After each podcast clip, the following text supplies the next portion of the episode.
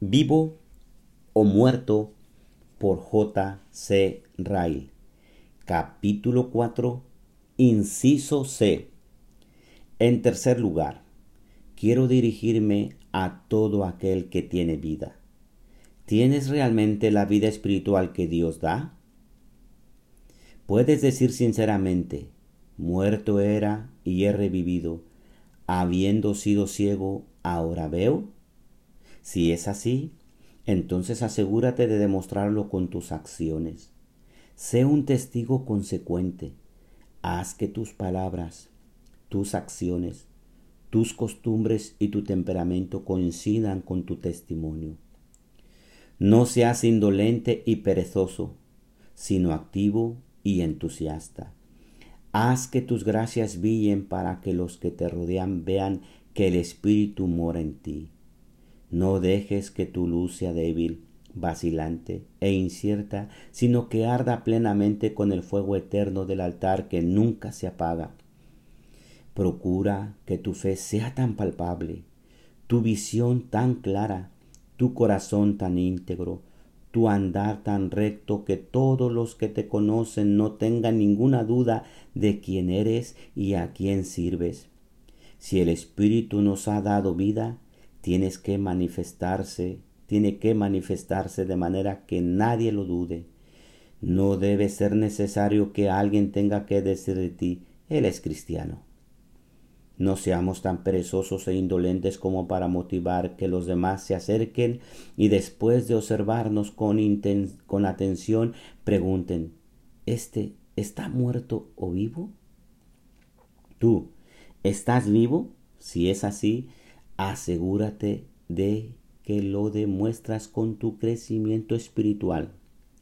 Haz que el enorme cambio interior sea evidente.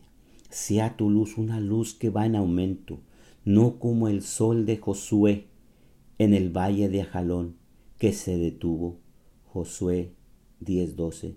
Ni como el sol de Ezequías, que retrocedió. Segundo libro de Reyes 20 del 9 al 11 sino que brille cada vez más hasta el final de tus días. Haz que la imagen de tu Señor, quien te ha transformado, sea día tras día más clara y nítida.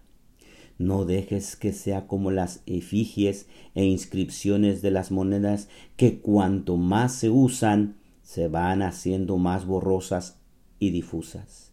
En cambio, haz que se vaya haciendo más clara a medida que pase el tiempo y que la efigie de tu rey sobresalga con creciente claridad y nitidez. No confío en una religión pasiva ni creo que el destino del cristiano es ser como un animal que crece hasta cierta edad y luego deja de crecer. Más bien creo que el cristiano está destinado a ser como un árbol cuya fuerza y vigor aumenta más y más durante toda su vida terrenal. Recuerda las palabras del apóstol Pedro.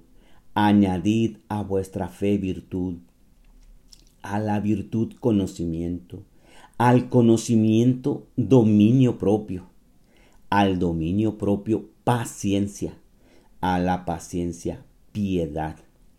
Segunda de Pedro 5, 1, perdón, del 5 al 7. Esta es la manera de ser un cristiano útil los que están a tu alrededor creerán que eres realmente lo que dices ser cuando vean que eres cada vez mejor y quizá por ello se sienten atraídos a ti. Esta es la manera de obtener una seguridad firme, porque de esta manera os será otorgada amplia y generosa entrada. Segunda de Pedro 1:11.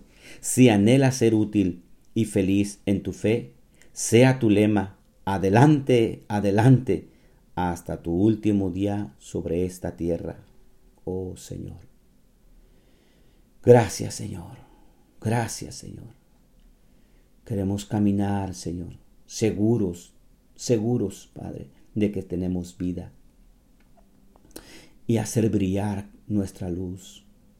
Que nuestra luz brille, Señor. Que la gente vea que realmente tenemos vida que tú vives dentro de nosotros, que tú nos has transformado, que tú nos has cambiado, que somos tus hijos, que somos luz, Padre. Oh Dios mío, que demos testimonio no solo con nuestras palabras, sino con nuestros hechos, con nuestra vida, con nuestra manera de hablar, de comportarnos, que nuestro carácter sea como el de Cristo, manso y humilde y santo en todo momento. Ayúdanos, Señor, a reflejar a Cristo en toda nuestra manera de vivir. Te lo pido, Señor. En el nombre de nuestro Señor Jesucristo. Amén y amén y amén, Señor.